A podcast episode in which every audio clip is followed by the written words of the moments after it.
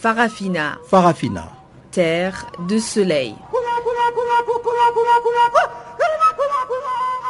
Farafina. Farafina. Un magazine d'infos africaine. Présentation Guillaume Cabissoso. Bonjour à tous et à toutes, vous êtes à l'écoute de Farafina, votre magazine des actualités africaines sur Canal Afrique. Nous émettons de Johannesburg en Afrique du Sud dans la bande des 19 mètres sur 15 235 kHz et nous sommes ensemble pour environ 55 minutes. La réalisation est entre les mains de Silene de Louvou et voici sans tarder les principaux titres. Le Burkina Faso se prépare déjà à tourner le dos à la transition avec la tenue des présidentielles et législatives de dimanche. Dans ces magazines, Maître Stanislas Benewen de Sankara, candidat sankariste à la présidentielle du 29 novembre, nous dévoile son programme. Au Niger, le responsable du bureau des douanes de l'aéroport de Niamey a été démis de ses fonctions alors que Boko Haram a fait encore parler d'elle dans la localité de Congo. Énième prolongation de la période de transition. La communauté des États d'Afrique centrale réunie mercredi à Libreville a décidé de donner encore trois mois de sursis à la transition centrafricaine.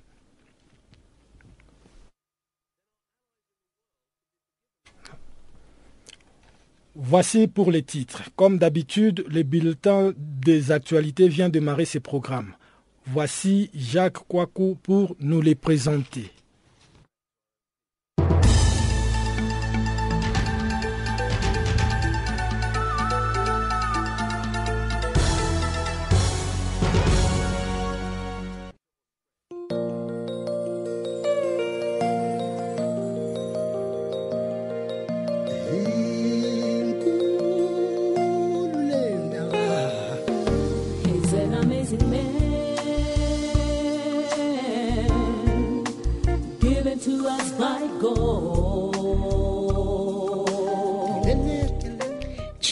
La voix de la renaissance africaine. Écrivez-nous sur notre page Facebook Channel Africa. Faites-nous des tweets French Farafina ou bien Channel Africa 1.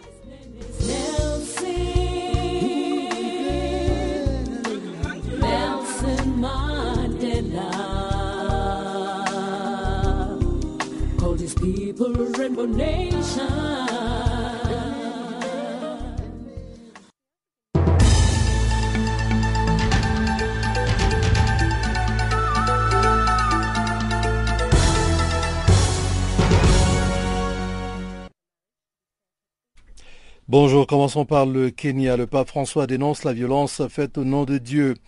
Devant l'ambassade du Saint-Siège à Nairobi, le pape a prononcé jeudi 26 novembre un discours de rassemblement et d'apaisement. Notre conviction commune est que le Dieu que nous cherchons à servir est un Dieu de paix. Son sein non ne doit jamais être utilisé pour justifier la haine et la violence. Au deuxième jour de sa visite en Afrique, Georges Bergoglio met en garde contre la tentation de la radicalité après les attentats de Paris et de Tunis revendiquée par l'État islamique. Rappelant l'attaque terroriste du centre commercial Westgate dans la capitale kenyane et celle de l'université de Garissa dans l'est du pays, perpétrée par les islamistes Shebab ces deux dernières années, il a déploré que trop souvent des jeunes sont rendus extrémistes au nom de la religion pour semer discorde et peur et pour déchirer le tissu même de notre société. Le pape François s'adressait aux représentants des églises anglicanes, luthériennes, méthodistes, pentecôtistes, ainsi qu'aux dignitaires de l'islam et des religions animistes. Il a appelé ces différentes communautés au dialogue œcuménique et interreligieux qui, selon ses dires, n'est pas optionnel. C'est quelque chose dont notre monde blessé par les conflits a toujours plus besoin, a-t-il affirmé. Niger, Boko Haram attaque un village et fait au moins 18 morts et 11 blessés. Boko Haram a de nouveau frappé au Niger. Cette fois-ci, c'est Wogom, un petit village situé près de la ville de Bosso, dans le sud-est du pays, à la frontière avec le Nigeria, qui a été visé le 25 novembre au soir.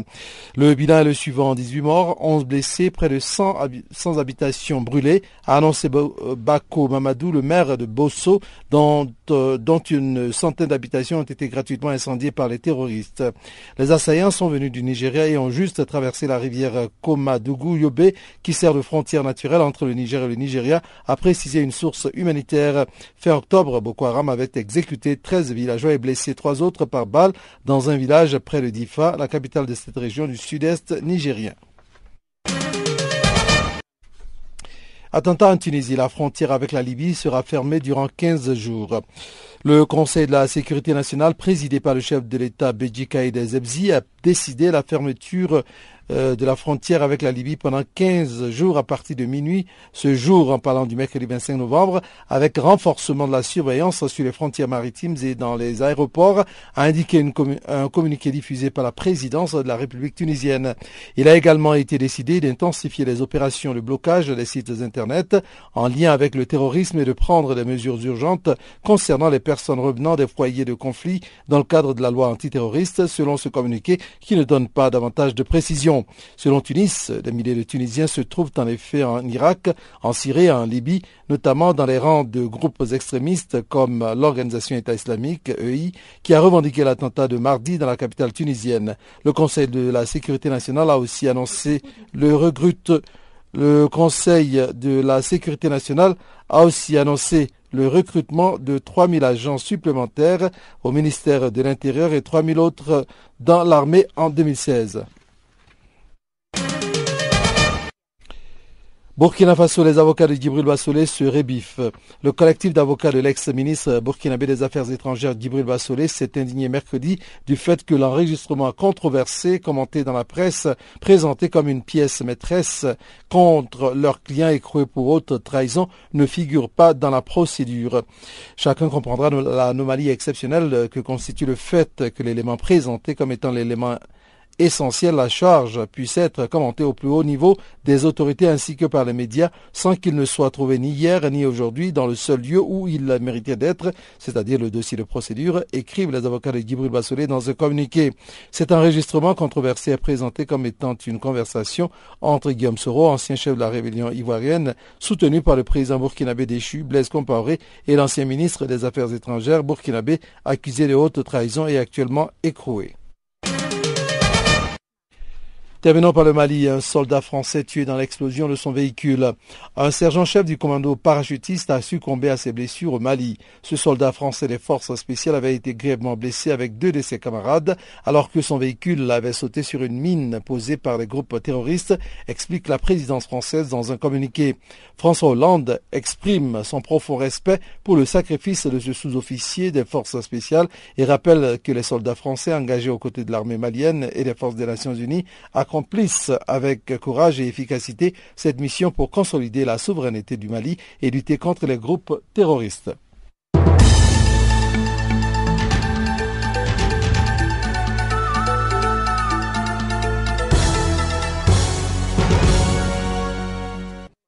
Merci Jacques Kouakou. Nous démarrons ces magazines des actualités par le Niger où le responsable du bureau des douanes de l'aéroport de Niamey a été relevé de ses fonctions.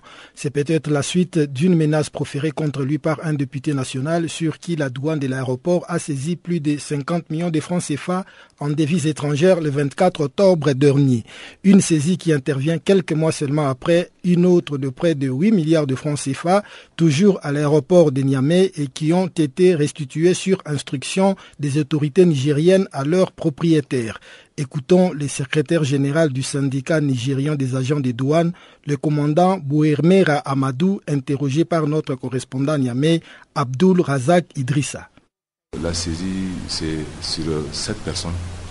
Et sur les sept, les six personnes ont accepté de transiger avec l'administration. Donc ça veut dire qu'elles ont payé leur amende et sont partis avec leurs devises. Seule une seule personne a refusé de payer et cette personne, justement, a même menacé euh, le chef de bureau à l'époque qu'elle fera tout pour le faire partir. Peut-être que l'histoire lui a donné raison. 24 octobre, à ce jour, avant-hier, une décision est tombée. Et cette décision a fait le chef de bureau de fret à, la DGD, à la Direction Générale des Douanes, nous avons constaté que le monsieur est plus fort que l'administration de douane. Parce qu'il a dit ça à qui voulait l'écouter, qu'il pèsera de tout son poids pour le faire partir. On ne peut pas imaginer et comprendre qu'un citoyen nigérien puisse être plus fort que la loi si la loi n'est pas respectée. Mais on va où? Qui va pouvoir dormir chez lui si aujourd'hui la loi n'est pas respectée? Comment peut-on comprendre que des agents assermentés puissent faire leur travail et qu'au lieu de les encourager, au lieu de, comment on appelle ça, de les récompenser, on se permet simplement de les insulter ou même de les humilier à la limite? Comment, avec ces genres de comportement, notre administration peut-elle marcher? Ce n'est pas possible. Et surtout qu'on a des besoins de recettes. Vous ne pouvez pas dire à des gens que vous découragez à tout bout du champ de vous faire des recettes. Lui, c'est son seul intérêt. Ce n'est pas l'intérêt du Niger, ce n'est pas l'intérêt général qui est pris en charge. Et puis mieux, jusqu'à présent, cette personne n'a rien payé. Et elle a juré qu'elle ne paiera rien. Nous, au niveau du syndicat national des jeunes de on, va veiller au grain. On ne va pas accepter que cet argent-là lui soit restitué. On ne va pas aussi accepter, en tout cas, euh, qu'il paye moins que les autres là. Et puis, il ne faut pas que l'aéroport devienne maintenant une sorte de passoire. Ça veut dire quoi? Ça veut dire que les gens, les chefs, les chefs qui ont été cherchés là, et, ceux qui vont venir, peut-être qu'ils vont rester les bras croisés, ils ne vont pas faire le travail. Il ne faut pas qu'ils se découragent. Il faut que quand ils seront là, qu'ils prennent conscience de, l'enjeu, de pourquoi on a fait partie des autres.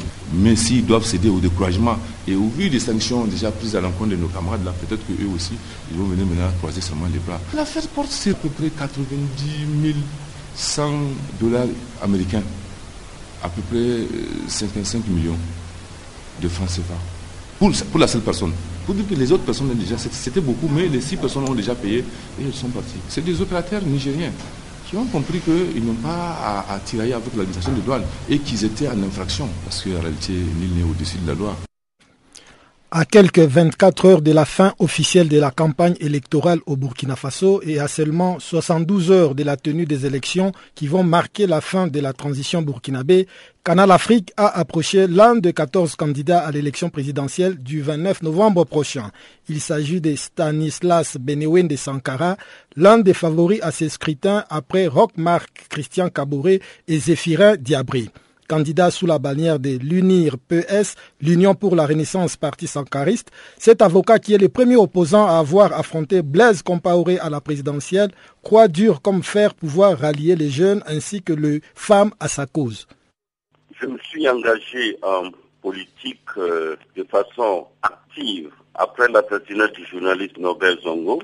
J'ai dû créer mon parti, l'UNIR euh, MS, devenu l'UNIR PS, pour euh, lutter aux côtés de mon peuple euh, qui aspire euh, à une vraie démocratie faite de justice, faite de lutte contre la corruption et l'impunité. Et ce combat, depuis 15 ans que nous le menons avec une PS, nous a permis de fédérer beaucoup de forces autour de nous-mêmes, puisque j'ai été le premier chef de file de l'opposition politique. Cela a entraîné une émergence de forces nouvelles et nous avons pu déboulonner le régime de Blaise Compaoré par une insurrection populaire. Vous avez aussi noté que le Burkina Faso a résisté de façon active contre le coup de force perpétré par le général Gilbert Guinguéré. Maintenant, le peuple du Burkina Faso a envie d'un vrai changement, euh, d'un changement qui va s'opérer de façon fondamentale en termes de réponse à ses préoccupations. Et je suis porteur de cette offre politique parce que je suis un homme propre, intègre. Je n'ai jamais composé avec le régime de M. Blaise Compaoré. Aujourd'hui, la jeunesse et les femmes pensent que l'idéal que je défends, c'est leur idéal. Et je suis convaincu que la mobilisation que nous sommes en train de faire, par la campagne de proximité, par les meetings, partout où nous sommes passés, il y a une forte détermination à ce que le peuple ne se laisse pas voler son insurrection. Quels sont réellement vos atouts d'accéder au palais Kossiam, mis à part le fait que vous vous réclamez être l'héritier de feu Thomas Sankara? J'ai dit tout à l'heure que les Burkinabés aspirent fondamentalement à la vérité et à la justice. Ce sont des valeurs que nous nous incarnons et moi je pense que c'est le principal atout. Parce qu'une fois au pouvoir, nous, nous avons un programme que les Burkinabés connaissent très bien et ce programme a dix priorités. La première priorité, c'est sécuriser notre pays à travers d'abord l'ancrage institutionnel. puisque nous avons pris en compte euh, les recommandations de la Commission des réformes et de réconciliation nationale. Et nous avons aussi mis l'accent sur le fait qu'il faut effectivement rendre la justice de façon sereine, en garantissant la séparation des pouvoirs. Et à partir de là, on peut bien sûr s'attaquer aux grands chantiers de développement, en mettant la femme et la jeunesse au devant comme fait de lance. Maître Stanislas, quels sont les concurrents que vous redoutez le plus et que, en cas d'un deuxième tour, que vous pouvez appeler la population à voter? En cas de deuxième tour, euh, les instances du parti vont aviser. Et pour le moment, nous pensons que s'il y a un second tour, eh bien, nous allons pouvoir fédérer tout le peuple du Burkina Faso autour de notre projet de société. Une fois élu, Monsieur Stanislas, qu'est-ce qui paraît à vos yeux comme priorité pour redonner confiance aux Burkinabés Pour donner confiance aux Burkinabés, moi je pense qu'il faudrait réhabiliter la justice en lettres de noblesse. Il faut travailler à ce que nous défendions comme valeur, à savoir le burkinabé, c'est-à-dire l'intégrité, ce qui fait le nom du pays ne soit pas un mot. Est-ce que vous regrettez un peu l'absence de l'épouse de feu Thomas Sankara à vos côtés lors de cette campagne qui va bientôt se clôturer? Oui, je le regrette, euh, ce d'autant plus que c'est pour raison de santé.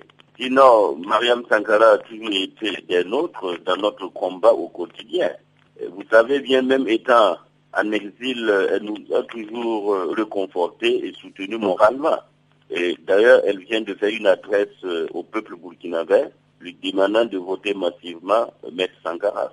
Justement, quels sont les derniers mots que vous pouvez dire à la population burkinabé alors que la campagne électorale va se euh, clôturer dans 24 heures? Je demande au peuple du Burkina Faso, qui est insurgé, qui est très révolté, d'avoir confiance en lui-même.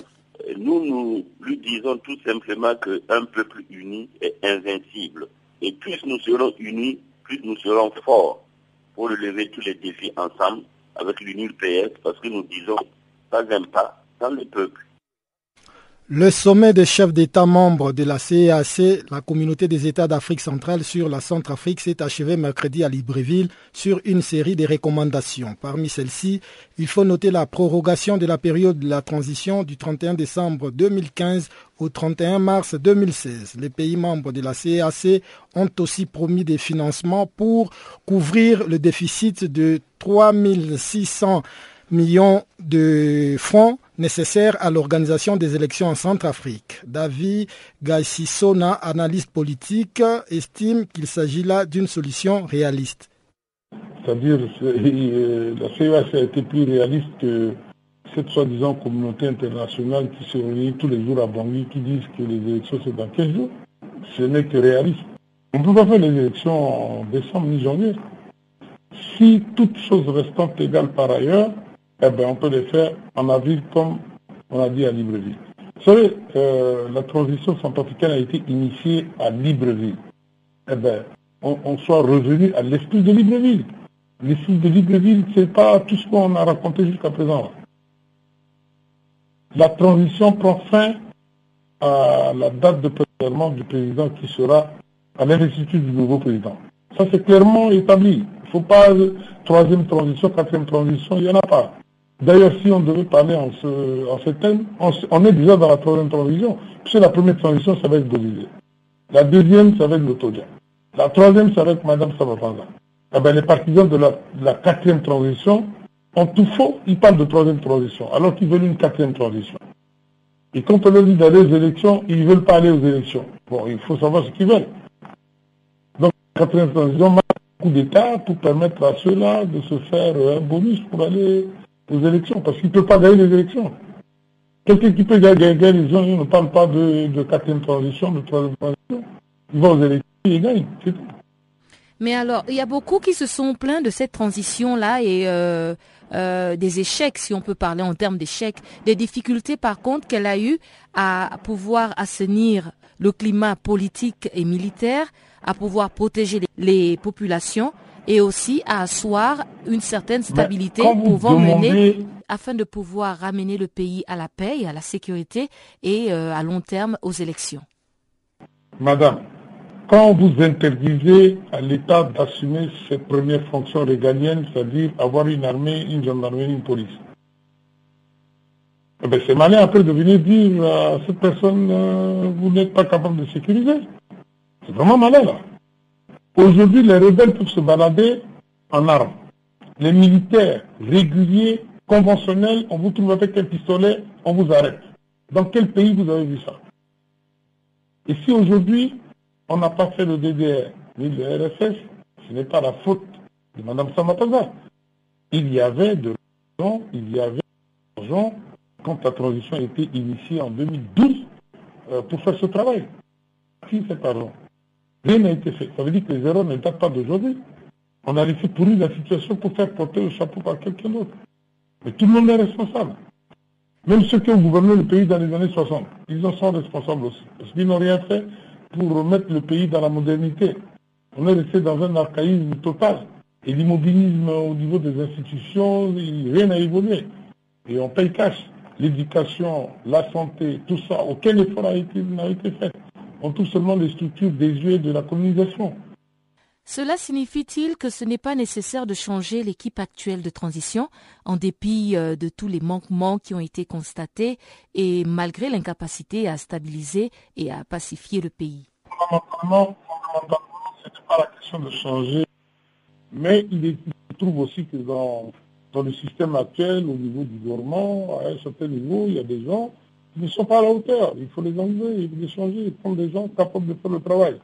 Il y a toutes des compétences euh, qui sont là. À cause de ce mot inclusif, là, on prend n'importe qui, on met pas aucune expérience ni aucune expertise, mais parce que euh, ils sont recommandés par une entité, parce qu'il faut qu'on mette des gens, c'est tout.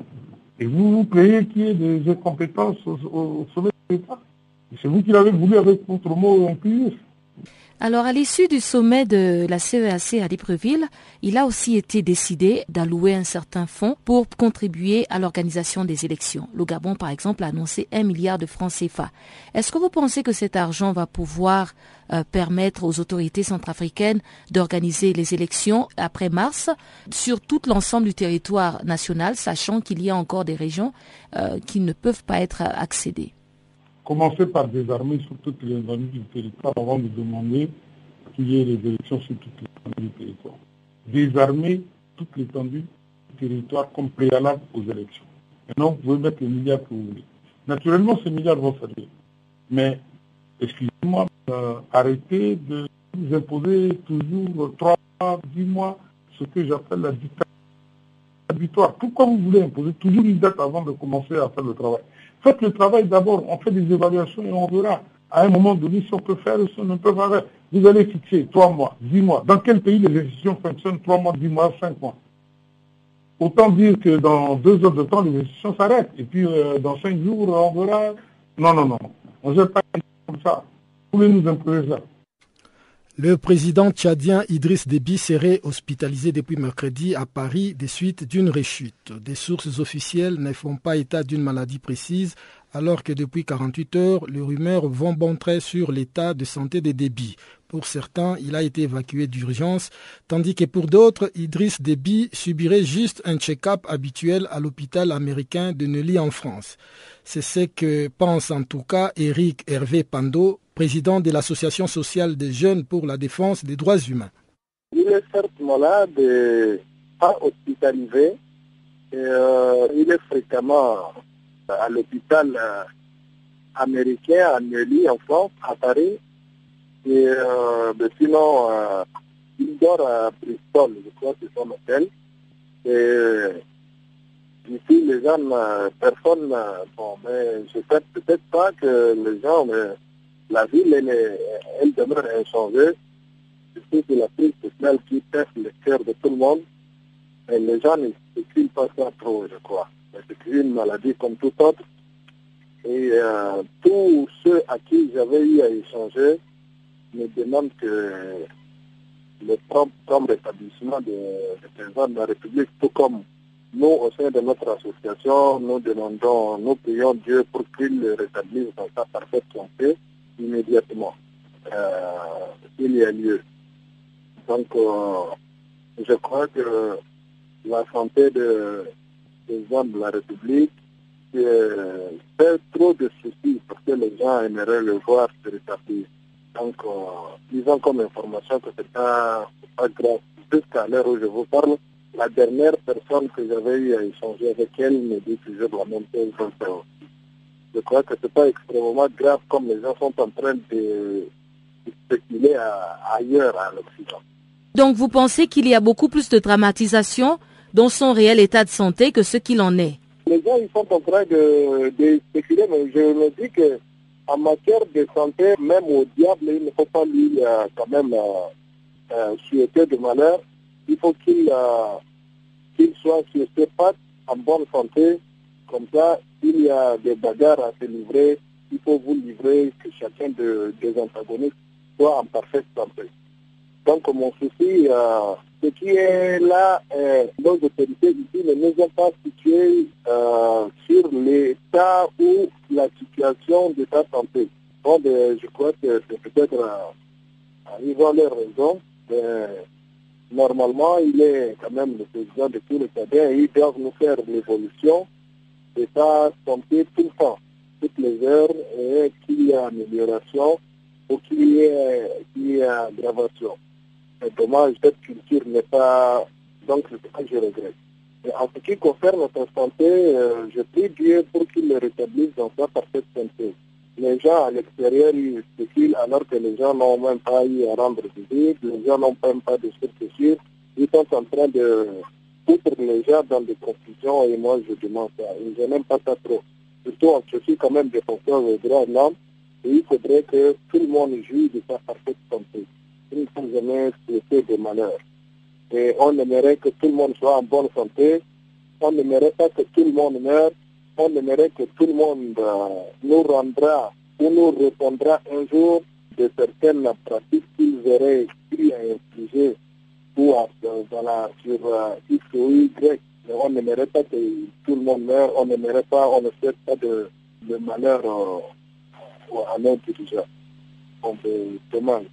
Donc, euh, j'aurais aimé que mon ennemi se tienne en plus très fort, en parfaite santé et euh, pour le combat. Mais je ne souhaite pas qu'il soit allongé, qu'il soit triste ou euh, par euh, des maladies. Place encore à Jacques Wakou qui est déjà dans ses studios pour nous présenter la page économie de ces magazines.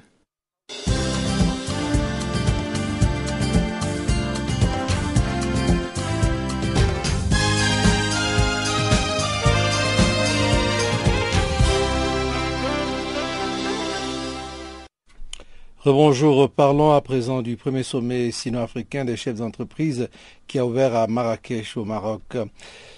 120 entrepreneurs et investisseurs chinois ainsi que près de 250 décideurs économiques africains et occidentaux se sont retrouvés le 26 novembre à l'hôtel Fort Saison de Marrakech à l'occasion du premier sino-africain euh, Entrepreneur Summit, en abrégé SAES. E Durant deux jours, les participants tentent de nouer des relations d'affaires avec la volonté d'atteindre une nouvelle étape dans les relations d'affaires sino-africaines. En 2000, les échanges commerciaux entre la Chine et le continent étaient de 10 milliards de dollars, a rappelé Daniel Kablan-Duncan, Premier ministre de la Côte d'Ivoire. Ils ont atteint 100 milliards en 2010 et ont dépassé les 200 milliards en 2013. Toutefois, la déception dans les relations sino-africaines est liée à la volonté chinoise d'exploiter directement les ressources africaines en matière première. Naît aujourd'hui une nouvelle étape, davantage tournée vers les besoins des populations locales auxquelles il faut répondre, a insisté Dominique de Villepin, ancien Premier ministre français. Le Sénégal et le Mali sont en désaccord sur le futur de Transrail. Pour les autorités sénégalaises, la résolution de la crise que traverse Transrail depuis plusieurs années passe par le départ de son actionnaire de référence, le groupe Advance de l'entrepreneur franco-sénégalais Abbas Kiaber, qui détient 51% du capital de la société en charge de l'exploitation de la ligne ferroviaire Dakar-Bamako. C'est le souhait clairement affiché par Amadouba, le ministre de l'économie et des finances, devant les députés sénégalais en fin de semaine dernière à Dakar. Avec Transrail, nous sommes dans un processus de rupture même s'il y a un niveau de complexité majeur avec le Mali. L'option du gouvernement est irrévocable et irréversible. On va se séparer d'Abbas Jaber, mais il y a une transition à gérer, a-t-il expliqué. Le niveau de complexité majeur avec le Mali tient au fait que Bamako ne serait pas favorable à cette séparation. Le Mali et le Sénégal détiennent chacun 10% du capital de Transrail. Des opérateurs privés des deux pays se partagent à parts, à parts égales 20% des 9% restants devant un principe à revenir aux employés de la société. EcoBank dévoile sa plateforme de vente en ligne Mibal Nigeria. Eh bien, la filiale nigérienne du groupe bancaire panafricain a lancé le service de vente en ligne MyMall, plutôt MyMall Nigeria, Nigeria si on veut garder la prononciation euh, anglaise. Une première incursion sur un marché de e-commerce qui compte déjà des acteurs de poids tels que Jumia et Konga. Le marché nigérian du e-commerce compte donc un nouvel acteur inattendu sur ce créneau. EcoBank, la filiale du groupe bancaire panafricain EcoBank Transnational Incorporated, en abrégé ETI ou ETI, a annoncé le démarrage officiel de son site de vente en ligne MyWall Nigeria le 23 novembre. Cette plateforme de e-commerce qui compte déjà une cinquantaine de vendeurs actifs sur son site vise tout particulièrement les petites et moyennes entreprises la première économie africaine. EcoBank débarque sur un marché nigérian qui compte déjà des acteurs de premier plan tels que Jumia, filiale d'Africa Internet Group et Konga. L'établissement bancaire se dit pourtant confiant en ses atouts face à ces deux rivaux. Afrique du Sud, à présent, la vente de cornes de rhinocéros autorisée pour lutter contre le braconnage. La justice sud-africaine a décidé jeudi d'autoriser le commerce intérieur de la corne de rhinocéros pour mieux lutter contre euh, le braconnage. En Afrique du Sud, donc, il est permis de vendre la corne de rhinocéros, une pratique interdite en 2009, mais qui a été autorisée à nouveau le 26 novembre par le juge Francis Legodi au tribunal de Pretoria. Le moratoire sur la vente de cornes de rhinocéros sur le marché sud-africain est suspendu par le présent jugement, a-t-il annoncé.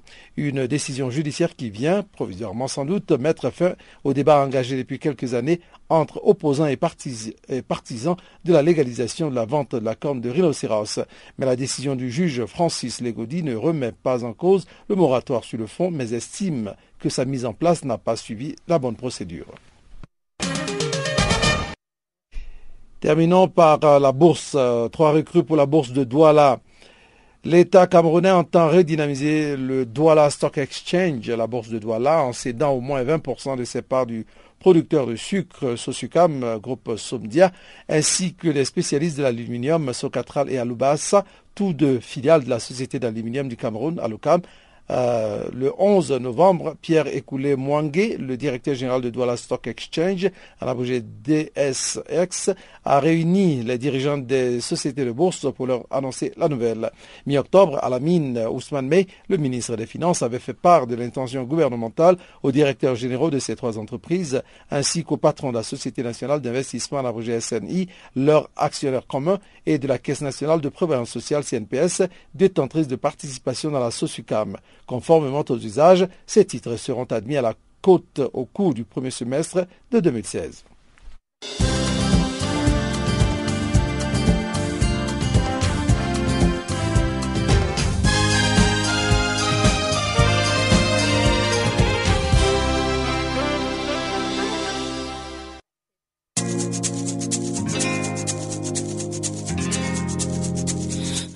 Écoutez Farafina, un programme en français sur Canal Afrique émettant de Johannesburg.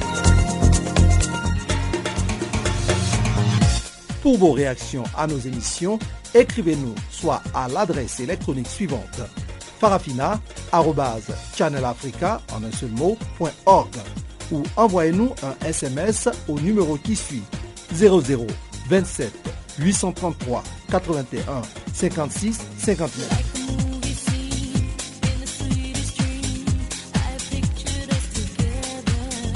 Notre adresse électronique farafina.channelafrica ou par SMS 0027 833 81 56 59. Deuxième partie de cette magazine des actualités, menace sur la liberté de la presse au Niger. En l'espace de dix jours, cinq professionnels des médias ont été arrêtés par la police, notamment lors des manifestations qui ont eu lieu en marge du retour au pays de l'ancien président de l'Assemblée et candidat à la présidentielle Ama Amadou. La dernière arrestation en date est celle du directeur de publication d'un hebdomadaire pour des articles parus dans sa dernière livraison. Suleiman Salah est depuis lundi en garde en vue sur plainte du directeur de la police et du ministre de la Justice. Une attitude des autorités dénoncée par les organisations socio-professionnelles du secteur de médias nigériens. Mama Baba Alpha, président de la Maison de la Presse du Niger, est au micro de notre correspondant à Niamey, Abdul Razak Idrissa. Notre confrère directeur de publication de l'hebdomadaire Le Courrier, Suleiman Salah, a été séquestré à la police judiciaire sur plainte, semble-t-il, du directeur général de la police nationale et du ministre de la Justice. Depuis le lundi après-midi, que Suleiman Salha a été séquestré dans les locaux de la police judiciaire, il n'a pas reçu de visite. Ni sa famille, encore moins ses confrères de la rédaction du courrier et les autres confrères des autres médias privés n'ont pu rencontrer Suleiman Salha. On sait que c'est un journaliste qui est maladif, il traîne un diabète depuis des années et nous venons d'apprendre qu'il a piqué une crise de diabète et qu'il a été transféré à l'hôpital national de Niamey. Nous disons ceci. Si quelque chose arrive à Suleiman Salha, le directeur général de la police nationale, le ministre de la Justice garde des Sceaux, et le ministre de l'Intérieur Hashim Massoudou assumeront toutes les conséquences de ce qui adviendrait. Parce que notre confrère est rentré en parfaite santé dans les locaux de la police judiciaire. En lui empêchant de rencontrer ses proches, ses parents, il n'a pas pu continuer son traitement. Et voilà qu'il est aujourd'hui transféré à l'hôpital national de Niamey. Ça veut dire qu'il a été séquestré et qu'il y a une volonté de faire du mal, alors nous ne souhaitons pas. Si ce mal arrive, ces trois personnalités assumeront toutes les conséquences de ce qui arriverait à notre confrère. Et je rappelle que la séquestration de Suleiman Salha procède de cette volonté des autorités de la 7e République à vouloir remettre en cause les acquis de la dépénalisation des délits commis par voie de presse. Comme nous l'avons dit auparavant, nous le rappelons aujourd'hui, la dépénalisation des délits commis par voie de presse est un acquis irréversible et que ce n'est pas un cadeau qui est donné à la presse nigérienne. La dépénalisation des délits commis par voie de presse est une exigence démocratique et un combat a été mené par l'ensemble de la presse nigérienne. Et qu'aucun individu, soit-il la plus haute autorité de ce pays, ne peut remettre en cause ce acquis de la presse nigérienne. Nous allons continuer à amener le combat et toutes ces velléités d'intimidation, de brimade, de muselage de la presse nigérienne ne passeront pas parce que nous avons arraché notre liberté de haute lutte. Nous allons continuer à la préserver et à la consolider. C'était Mamadou Baba Alpha, président de la Maison de la Presse du Niger, qui était au micro de notre correspondant à Niamey, Abdul Razak Idrissa. Au Burundi, le procureur général de la République a demandé au ministère de la Justice belge d'extrader le directeur d'Iwashu, le seul groupe de presse privé en activité dans le pays. Antoine Kabourae séjourne en ce moment en Belgique dans le cadre de recherches universitaires et déclare ne pas avoir fui les Burundi. Le 16 novembre dernier, il a été auditionné dans le cadre d'une enquête sur le déroulement du coup d'État manqué du 14 mai dernier. Aucune interdiction de sortir du territoire ne lui avait été signalée. Joint à Bruxelles, il s'est dit extrêmement étonné et ne comprend pas les raisons pour lesquelles les autorités burundaises exigent son extradition. Euh, dans le cadre du dossier euh, relatif au coup d'État de mai dernier. Alors, je me suis présenté normalement, euh, j'ai répondu à toutes les questions avec sérénité et le magistrat été très très correct, tout s'est très bien passé et je n'avais rien à casser, donc j'étais tout à fait à l'aise. Et puis à la fin de l'entretien, euh, le magistrat m'a dit que je pouvais rentrer chez moi sans problème. Aucune consigne particulière ne m'a été donnée. par après, j'ai voyagé, j'avais un voyage euh, prévu de longue date euh, pour le centre d'études de la région des Grands Lacs à Anvers en Belgique où je travaille sur un projet de livre sur le Burundi. Et voilà que j'apprends, je crois sur lundi, que Amanda, Amanda d'extradition était envoyé au ministre de la Justice belge euh, pour, pour mon extradition. Donc voilà, euh, moi j'étais tout à fait étonné euh, que six mois après, après le, coup d'État, d'abord je sois convoqué, ensuite que je, une demande d'extradition soit formulée à mon endroit, alors que depuis mai dernier, au mois à novembre, j'ai voyagé, je suis sorti au moins quatre fois du Burundi, je suis sorti rentré. Donc si j'avais des choses à me reprocher, si j'avais des choses à cacher, il est vrai que j'aurais eu tout le temps pour le faire. Donc c'est assez étonnant en effet. Qu'est-ce que vous allez opter comme attitude par rapport euh, à cette demande d'extradition? Est-ce que ce n'est pas là une façon de vous dire qu'il ne faut plus rentrer au Burundi? Je ne veux pas, je ne veux pas euh, condamner euh, rapidement euh, les, autorités judiciaires de mon pays. Je me dis qu'il y a quelque part un dysfonctionnement. on ne peut pas demander l'extradition de quelqu'un qui n'a pas fui. Je n'ai pas fui. je n'ai pas reçu la moindre instruction de ne pas sortir du territoire. Mes avocats lorsque la, convocation est sortie, sont allés voir le magistrat pour lui dire notre client n'est pas au pays. Et ils ont montré la preuve, effectivement, que je ne suis pas au pays, l'attestation de, stage du centre d'études d'Anvers, où je suis pour le moment. Ils ont montré tout ça. Et puis, euh, le magistrat a vu que tout ça était tout à fait clair. Bon, il y a d'autres personnes, d'autres observateurs qui disent que c'est une manière de m'intimider, justement, comme vous le dites, de m'empêcher de rentrer. Mais bah, bah, je, ne sais pas, je, ne peux pas prêter des intentions euh, aux autorités de mon pays. Je me dis qu'il y a eu un dysfonctionnement. Peut-être que le procureur n'a pas été bien informé, mais c'est une décision un peu euh, étonnante euh, vis-à-vis de quelqu'un qui a toujours travaillé dans la légalité. Moi, je suis un journaliste professionnel. depuis le mois de mai, la date du coup d'État, jusqu'il y a quelques jours, j'étais au Burundi, je travaillais légalement euh, à la tête du groupe de presse Iwachu. Euh, on est des professionnels. Et voilà, je suis sorti du Burundi plusieurs fois, je suis rentré du Burundi, je n'ai jamais eu euh, aucun souci. Et voilà que six mois après, on me dit, voilà, vous êtes entendu dans, dans le cadre d'un coup d'État. Bon, Écoutez, attendons, hein, attendons, la vérité sortira de toutes les manières, puisque euh, il n'y a rien. moi, je suis, mon dossier est vide. Ça, je le dis, mon dossier est vide, il n'y a rien.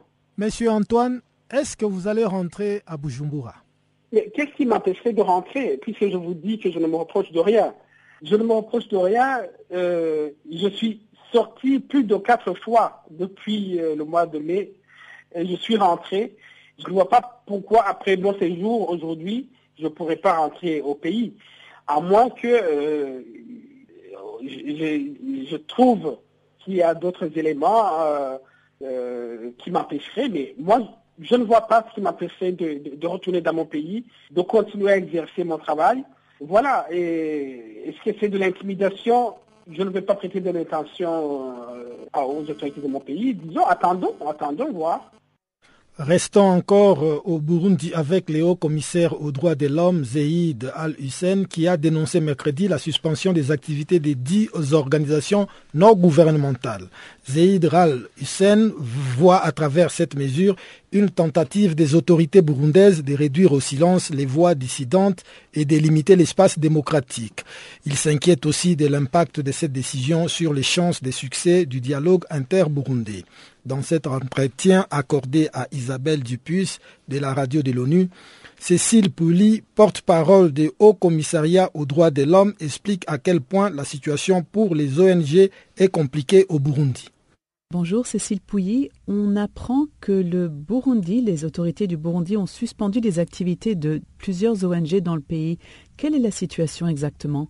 La situation générale au Burundi est vraiment inquiétante et cette décision qui est donc toute récente et qui a été prise par les autorités burundaises de suspendre ces 10 ONG envoie un signal d'autant plus alarmant car on sait bien que la société civile est un élément fondamental pour à la fois documenter la situation sur place et pour aussi permettre un dialogue au sein de la société burundaise. A-t-on plus de précisions sur euh, l'identité de ces ONG et de leur domaine de spécialisation? Oui, en effet, euh, on a la liste de ces ONG. Parmi ces dix ONG, bien, en figure plusieurs qui travaillent sur des questions relatives à la paix, aux droits de l'homme, la détention, les, conditions de vie en détention, la, situation des femmes, des enfants dans le pays, les cas de torture. Donc, ce sont des ONG qui, dans une vaste majorité, s'occupaient de questions des droits de l'homme. Parmi elles figurait également l'APROD, qui est une ONG dirigée par Pierre Claver Bonimpa, un militant très connu des droits de l'homme dans le pays, qui lui-même a été victime victime du tentative d'assassinat en août dernier, dont le fils et le beau-fils ont été tués récemment. Donc une famille qui est particulièrement ciblée. A-t-on des informations sur le sort d'autres responsables de ces ONG Vous savez, de manière générale, la situation des ONG dans le pays est vraiment compliquée en ce moment. Depuis le mois d'avril, au moins 15 responsables d'ONG ont été forcés de quitter le pays parce qu'ils avaient reçu des menaces à leur encontre ou à l'encontre de membres de leur famille. D'ailleurs, parmi ces 15 responsables d'ONG, 7 sont des responsables d'ONG qui ont été récemment suspendus. Et 4 membres d'ONG ont été tués depuis le début de la crise au mois d'avril deux par des membres de la police et deux autres par des hommes armés non identifiés. Donc une situation dans l'ensemble vraiment compliquée pour la société civile et les organisations sur le terrain. Et quel risque d'être l'impact de ces suspensions sur le dialogue interburundais? Ça a forcément un impact négatif parce que ce dialogue interburundais, s'il veut aboutir et ramener le Burundi vers la paix, il faut qu'il inclue le maximum d'acteurs présents sur place. Or, la société civile a forcément un rôle clé à jouer dans ce dialogue. Cécile Pouilly, merci. Des milliers de filles font l'objet de recrutements, d'esclavage sexuel et d'autres violences faites aux femmes par des dizaines de groupes armés opérant dans l'est de la République démocratique du Congo. Les victimes sont en grande majorité cachées par leurs bourreaux et demeurent ainsi invisibles selon un rapport de la mission des Nations Unies dans ces pays, alors que le gouvernement britannique affirme jouer un rôle important dans le processus d'élimination de ces violences en République démocratique du Congo. C'est une correspondance de Jean-Noël Bamouinzi. Ce rapport, la mission des Nations Unies ici en République démocratique du Congo l'a publié mercredi justement au moment où le monde célébrait la journée internationale de l'élimination des violences faites aux femmes. Un rapport qui couvre la période de 2009 à 2015, la section onusienne de la protection de l'enfant affirme avoir interviewé 7946 enfants, dont 600 filles. Au moins 56% de ces filles avaient moins de 15 ans lors du recrutement et plus de la moitié a été victime de violences sexuelles. Parmi ces violences figurent le viol, le mariage précoce, le mariage forcé, l'esclavage sexuel et autres. Ces filles ont très difficile à échapper et demeurent invisibles car cachées par les commandants des groupes armés auxquels elles appartiennent. En tout cas, c'est un grand calvaire qu'elles subissent comme l'explique la directrice de la section protection de l'enfant à la MONUSCO, Bag. Les 600 filles qu'on a interviewées ont passé entre quelques jours jusqu'à 4 années dans le groupe armé, avec une moyenne de 182 jours. Ça fait 6 mois. Elles ont fait beaucoup d'expériences, elles ont été témoins d'atrocités, des fois elles ont été forcées à commettre des atrocités, elles ont eu des bébés dans la brousse, elles ont eu des bébés qui sont morts, elles ont été violées, elles ont été forcées à être la femme de quelqu'un. Les groupes armés qui recrutent systématiquement au Congo, les filles et les garçons, c'est le LRA, Mai Simba, Nyatura, Raya Mutomboki, FDLR, APCLS, Mai Mai Akatumba, Mai Mai La Fontaine, Mai Mai Katkatanga, Tcheka et FRPI. Pendant ce temps, le gouvernement de la Grande-Bretagne affirme jouer un rôle important dans la lutte contre les violences faites aux femmes ici en République démocratique du Congo. Au cours d'une visite à Bukavu, dans la province du Sud Kivu, c'est justement dans la partie est de ce pays, l'ambassadeur de la Grande-Bretagne, Zebede Graham, est revenu sur l'apport de son pays dans le processus d'élimination de telles violences ici. Nous avons convoqué un sommet à Londres il y a plus d'un an maintenant, auquel la RDC a assisté. C'est très important pour améliorer la, réponse du système euh, judiciaire et aussi de répondre aux besoins des victimes. Donc, euh, nous jouons un rôle de euh, lutter contre la violence sexuelle dans tous les deux domaines. Et aussi, nous avons des programmes de sensibilisation de la population. Par exemple, que une fois une femme qui soit violée porte plainte contre la personne qui l'a fait, à ne pas, donc c'est-à-dire de briser le, le, silence qui, qui, existe souvent. Donc euh, je suis euh, allé ce matin à l'hôpital de Panzi et j'ai rencontré le docteur Mukwege qui est euh, un bon exemplaire pour tous dans la lutte contre les violences sexuelles et j'ai donné à cet hôpital notre plein soutien. C'est justement cet hôpital de Panzi situé à quelques kilomètres du centre-ville de Bukavu, le chef-lieu de la province du Sud Kivu qui prend en charge les milliers de femmes victimes de viols et autres violences sexuelles dans cette partie de la République démocratique du Congo. Jean-Noël Pamoisé, Channel Africa, Kinshasa. Retrouvons à nouveau Jacques Wakou, cette fois-ci pour la page des sports.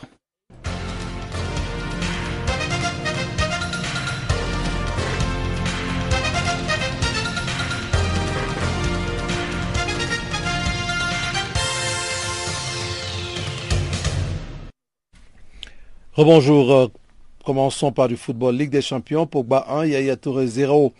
Mercredi soir, la Juventus de Turin de Paul Pogba a battu Manchester City et son Ivoirien Yaya Touré par le score de 1 à 0 en Ligue des Champions. Claude Leroy, presque ex-sélectionneur du Congo, analyse pour nous la situation. Il faut dire que Manchester City tient absolument à recruter Paul Pogba, 22 ans, l'international français d'origine guinéenne, à tel point que le Citizen, les Citizen serait prêt à offrir 100 millions d'euros à la Juve et à inclure l'échange de Yaya Touré, qui a lui 32 ans dans le deal.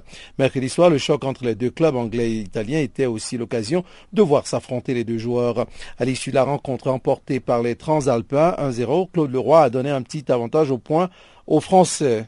Je n'aime pas trop noter les acteurs d'un match, mais je donne un demi-point ou un point de plus à Pogba, notamment car il est directement impliqué dans l'unique but du match après avoir traversé la moitié du terrain et offert Sandro, à Sandro le ballon qui a permis à Matsukik de marquer. Parlons du Yaya Touré, seul Africain nommé pour l'équipe type de l'année. Yaya Touré porte encore le continent, déjà seul Africain nommé parmi les 23 pour le Ballon d'Or. L'Ivoirien est de nouveau l'unique représentant de l'Afrique parmi les nommés pour l'équipe de rêve de l'année 2015. FIFA, FIFPro World une liste définie par la FIFA et la FIFA Pro, le syndicat international des footballeurs. Il implique les suffrages de près de 25 000 footballeurs professionnels de 70 pays, souligne un communiqué. Leur vote euh, se porte sur un gardien, quatre défenseurs, trois milieux de terrain et trois attaquants.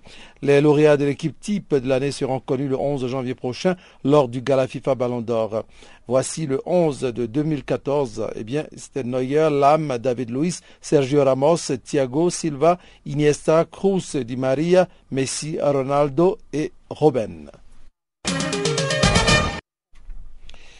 UEFA Ligue des Champions, Georges Weah rattrapé par Ibrahimovic. Georges Weah n'est plus seul au Paris Saint-Germain. L'ancien attaquant du Libéria a été égalé par Zlatan Ibrahimovic au compte du nombre de buts inscrits pour le club de la capitale française en Ligue des Champions de l'UEFA. En, en, inscrivant le troisième but du PSG mercredi à Malmo, qui s'est soldé par le score de 5 à 0. Ibrahimovic a marqué son 16e but en C1 sous les couleurs parisiennes, soit autant que Wea. Le tout en 28 matchs pour le Suédois. Avec une qualification pour les huitièmes en poche et au moins deux matchs à disputer, Ibrahimovic pourra bientôt battre ce record. Mais Wea peut garder le sourire. Il reste le seul joueur africain à avoir remporté le ballon d'or en 1995, ce qui ne risque pas d'arriver à Zlatan. Terminons par euh, cet élément. Swansea, André Ayou prend la défense de son frère Jordan. Eh bien, Paris Parti plutôt à la même période en première ligue, les frères André et Jordan Ayou ont connu de des fortunes diverses. L'ancien Marseillais flambe à Swansea alors que le Merlu a du mal à s'imposer avec Aston Villa. Selon André Ayou, il n'y a pas lieu de s'alarmer pour son frère. Voici ce qu'il dit rapidement. Non, ça y est, il joue. Ça fait quatre ou cinq matchs qu'il est titulaire. Il a mis deux buts. C'est vrai que ses débuts ont été compliqués avec un nouveau staff, une nouvelle équipe, un nouveau pays. Il lui a fallu un peu de temps, mais il commence vraiment à rentrer dedans, à assurer le, le Marseillais sur les ondes de RMC.